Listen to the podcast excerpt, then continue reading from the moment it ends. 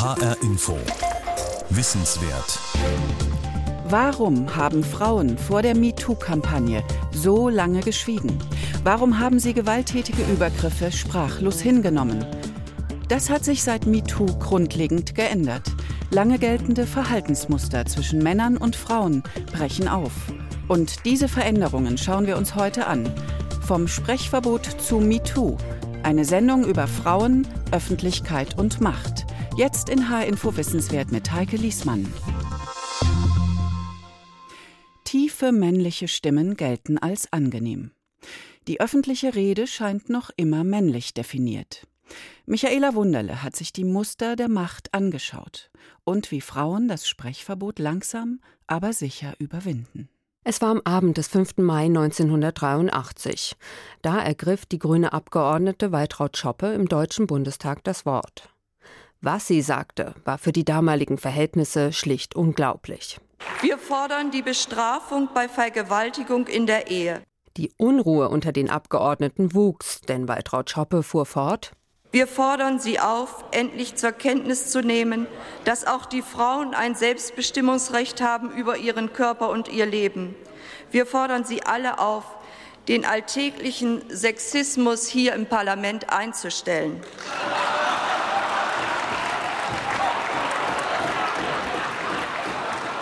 Ich merke, ich habe das Richtige gesagt. Sie sind, Sie sind getroffen. Sexismus im Parlament, frauenfeindliches Verhalten als Thema einer Rede im Bundestag. Selbst die Glocke von Bundestagspräsident Barzel vermochte es nicht, die Parlamentarier zur Raison zu bringen. Beifall erhielt Waltraud Schoppe von den Grünen und von einer einzigen SPD-Abgeordneten, Renate Schmidt. Ja, weil äh, ich ja diese Erfahrung gemacht habe, dass also Frauen in bestimmten politischen Bereichen damals nicht akzeptiert wurden. Und insoweit habe ich also diesen alltäglichen Sexismus im Parlament äh, selber erlebt. Und meine Kollegen anderer Fraktionen, also auch von der Union, ich äh, habe äh, ein gutes Standing im Parlament zu diesem Zeitpunkt bereits gehabt, äh, die haben überhaupt nicht verstanden, warum ich geklatscht habe. Und dann kam ein Kollege von der CDU auf mich zu, hat er gesagt, Frau Schmidt, wie können Sie denn hier klatschen? Wir haben doch hier im Parlament keinen Geschlechtsverkehr. Habe ich gesagt, lieber Herr Kollege, das ist auch nicht gemeint damit, sondern es ist damit gemeint, dass wir hier als Frauen, äh, das versucht wird, uns unterzubuttern. Renate Schmidt war 1980 in den Bundestag eingezogen. Frauen waren dort damals nur dünn vertreten. Und damals waren wir im Bundestag insgesamt äh, rund fünf Prozent Frauen. Äh, die SPD-Fraktion war die äh, frauenstärkste Fraktion und hatte 9,2 Prozent weibliche Mitglieder. Renate Schmidt machte Karriere. Sie stieg auf zur Vizepräsidentin des Bundestags.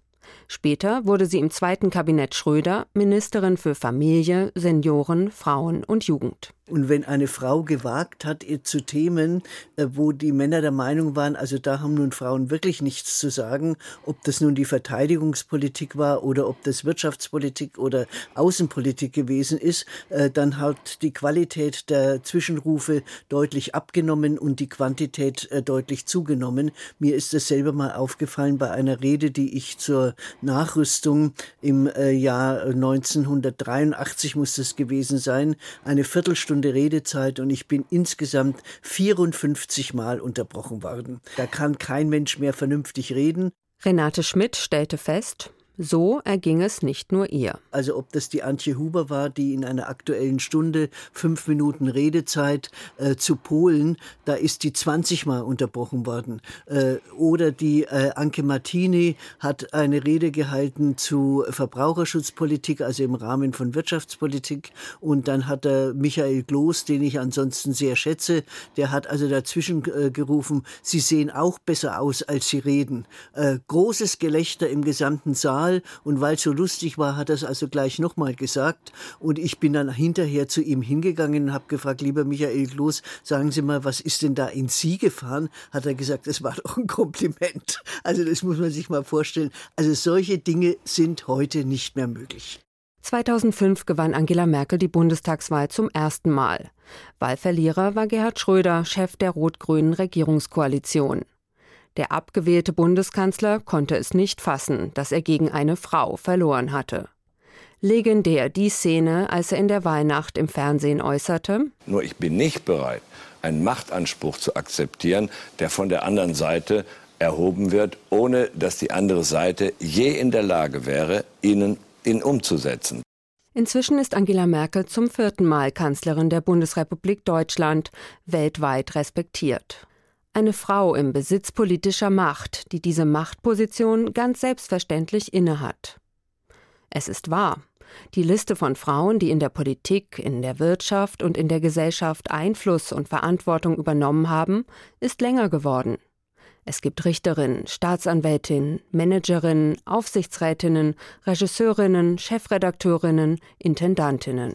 Ich glaube schon, dass es eine deutliche Veränderung gibt. Äh, zu meinen jüngeren Politikerinnenzeiten wäre also äh, so etwas überhaupt nicht denkbar oder möglich gewesen.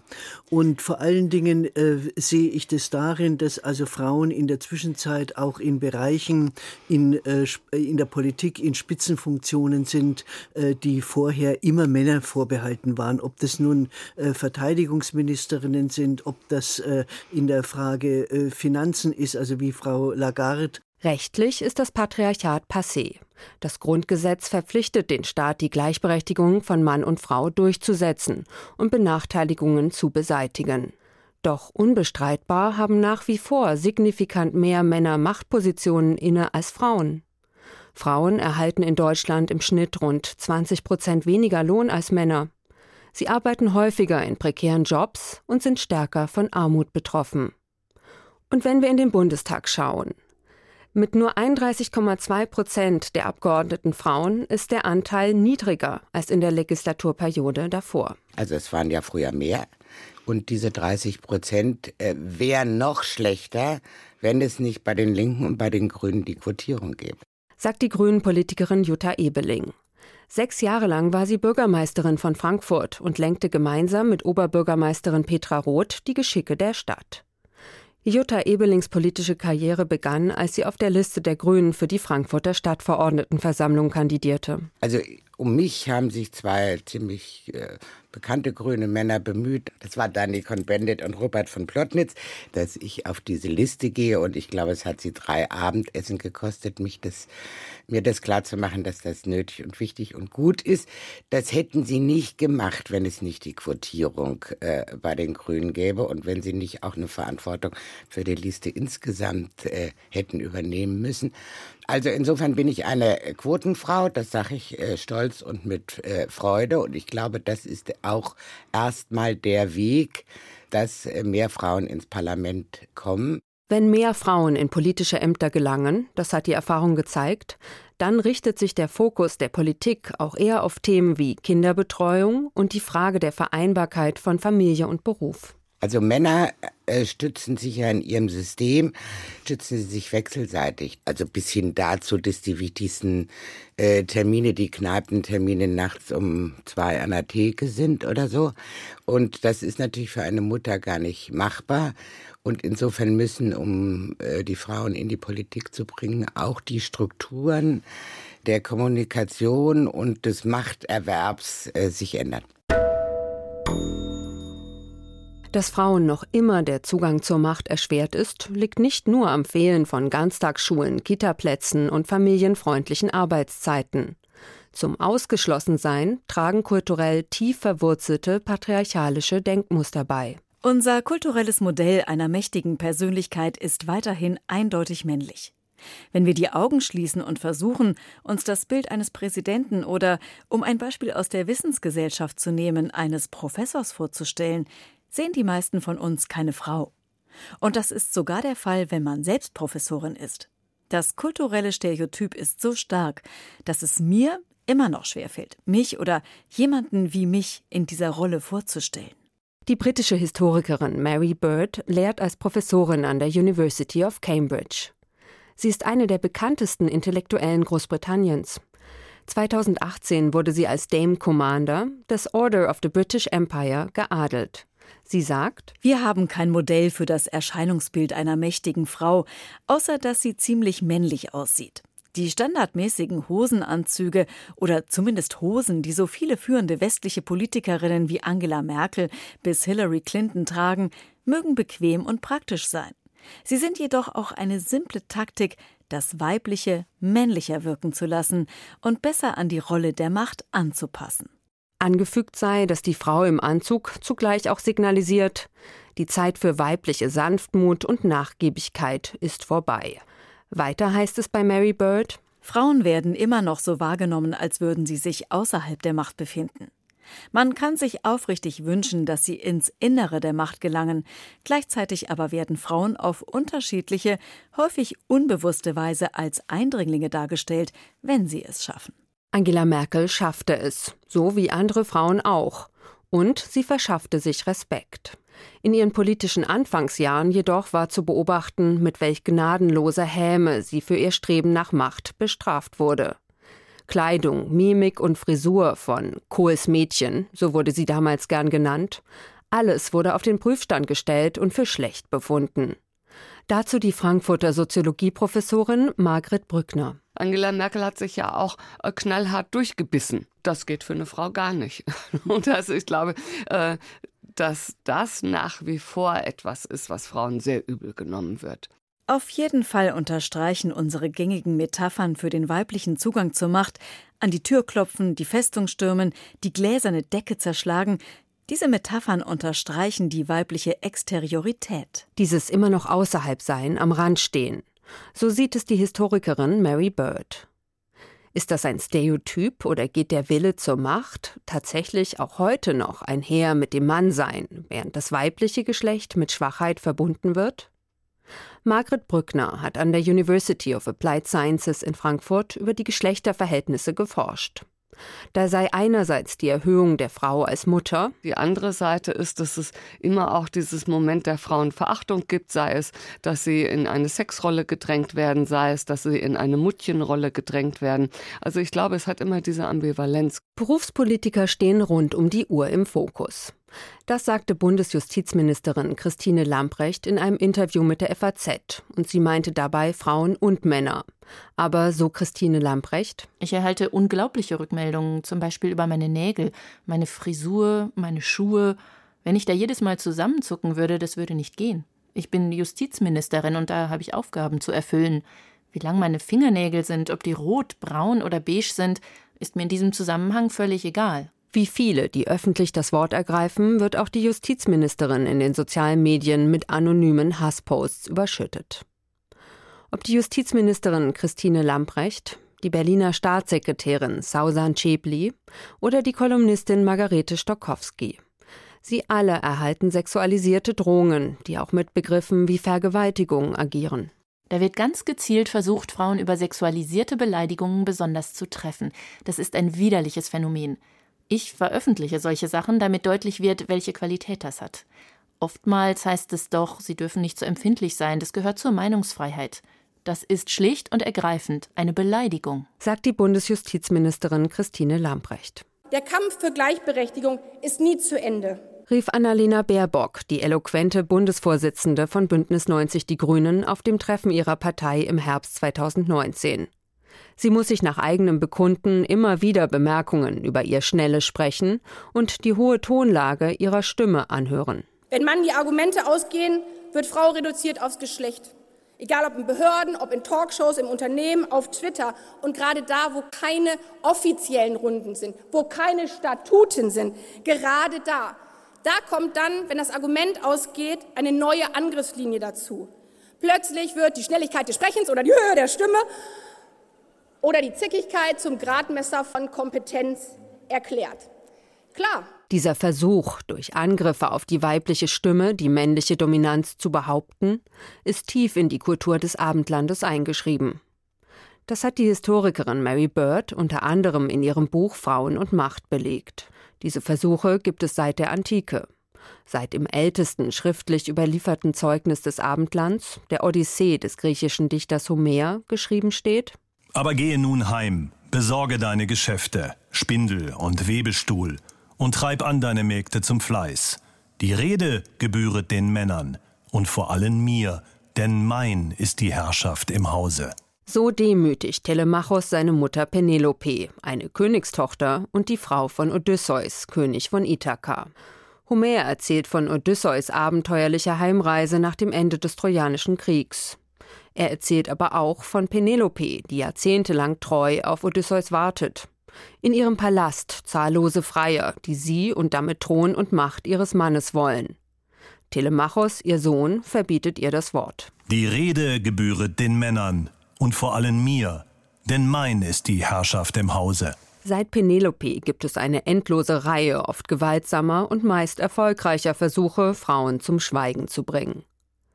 Mary Bird, die Historikerin mit Schwerpunkt Altertumswissenschaften, kennt genügend Beispiele für das oftmals grausam durchgesetzte antike Redeverbot für Frauen. Sie weist auch darauf hin, wie überhaupt Männlichkeit als soziales Geschlecht entsteht. Die öffentliche Rede war ein, wenn nicht das konstitutive Attribut der Männlichkeit. Oder, um ein bekanntes römisches Diktum zu zitieren, ein Bürger der Elite war, kurz gesagt, ein tüchtiger des Redens kundiger Mann. Hingegen war in den meisten Fällen eine Frau, die in der Öffentlichkeit sprach, qua Definitionem keine Frau. Lediglich zu familiären Belangen durften sich Frauen bisweilen äußern. Doch dann, so findet es sich bei altrömischen Autoren, plapperten sie, schwatzten sie, kläfften, belferten und winselten sie, unfähig zu vernünftigem Sprechen und ohne die Autorität der tiefen Stimme. Die Althistorikerin Mary Bird sagt dazu, es handelt sich hier um eine Tradition geschlechtsspezifischen Sprechens, deren direkte oder häufiger indirekte Erben wir noch immer sind. Die Parallelen zu heute seien unübersehbar, sagt die Frankfurter Soziologin Margret Brückner. Wenn es Themen sind, die sozusagen genuin zu der traditionellen Frauenrolle gehören, spielt die Stimmlage nicht so eine Rolle, dann darf es auch ein bisschen höher sein, weil das auch signalisieren muss, dass sie im Grunde was Mädchenhaftes hat. Diese Mädchenhaftigkeit, die ist ja in der hohen Stimme verankert. Und ich glaube, dass die tiefe Stimme etwas ist, was Frauen sich tatsächlich mehr aneignen müssen, die zumindest in unserem Kulturkreis verbunden wird mit Macht. Das ist die tiefe Stimme. Ich glaube nicht, dass das irgendwas ist, was genetisch ist. Ich glaube auch nicht, dass es was ist, was Menschen immer so wahrnehmen, sondern etwas ist, was wir verbinden mit Männern. Tiefe Stimme sind Männer, hohe Stimme sind Frauen. Und von daher ist es sich aneignen einer Stimme, die für den öffentlichen Raum geeignet ist, etwas ein Stück auch raustreten aus der traditionellen Frauenrolle. Maggie Thatcher, britische Premierministerin, trainierte sich tatsächlich die hohe Stimme ab, um an Autorität zu gewinnen. Die SPD-Politikerin Renate Schmidt rät. Und da sollte man als Frau auch äh, darauf bestehen, dass das Mikrofon so eingestellt wird, dass es auf die Tonhöhe auch äh, Rücksicht nimmt. Und da klingen dann äh, äh hohe Stimmen nicht mehr so piepsig, sondern einigermaßen vernünftig. In der griechischen Mythologie gilt die Medusa als ein Sinnbild weiblicher Macht. Allerdings als die gefahrbringende Macht, weil sie jeden, der ihr ins Auge blickt, zu Stein erstarren lässt. Mary Bird dagegen sieht in Medusa ein doppeltes Opfer grausamer männlicher Gewalt.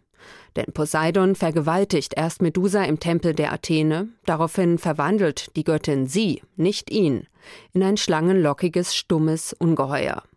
Perseus, Sohn des Zeus, bezwingt Medusa, indem er ihr den Kopf abschlägt.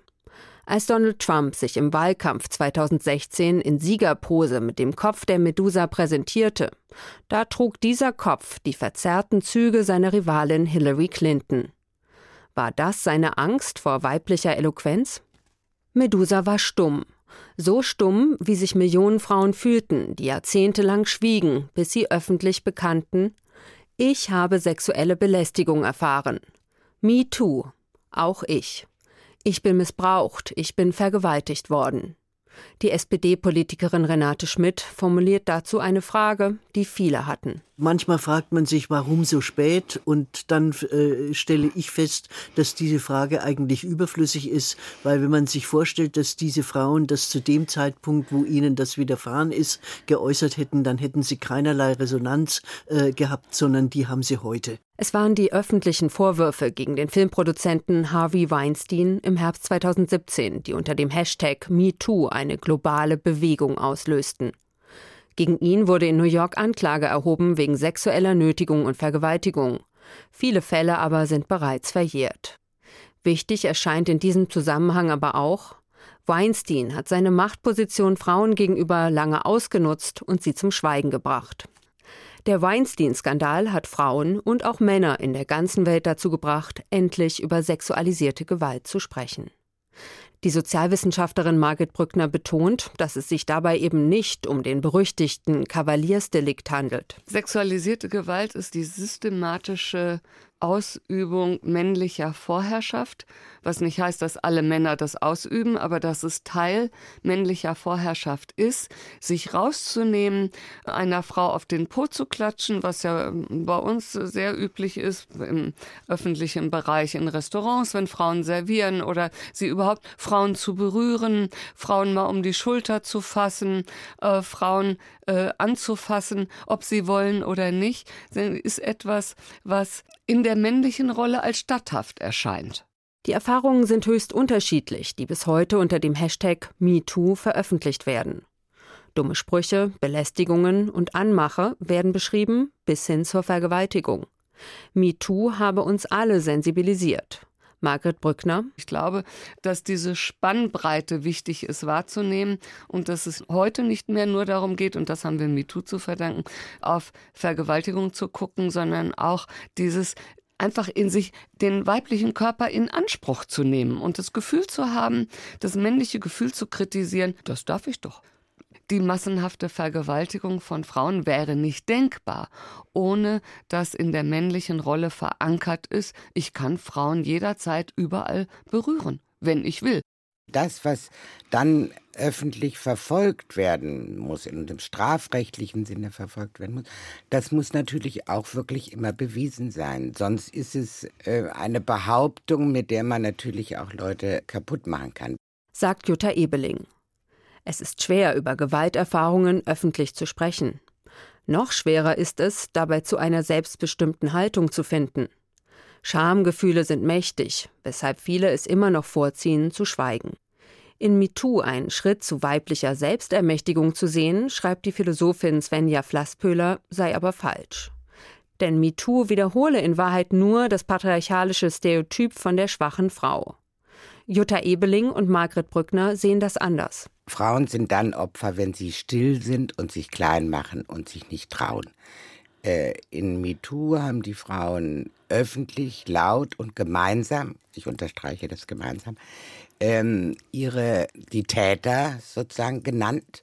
Und damit sind sie aus meiner Sicht überhaupt erst aus der Opferrolle rausgekommen. Seit wann können sich Opfer darstellen?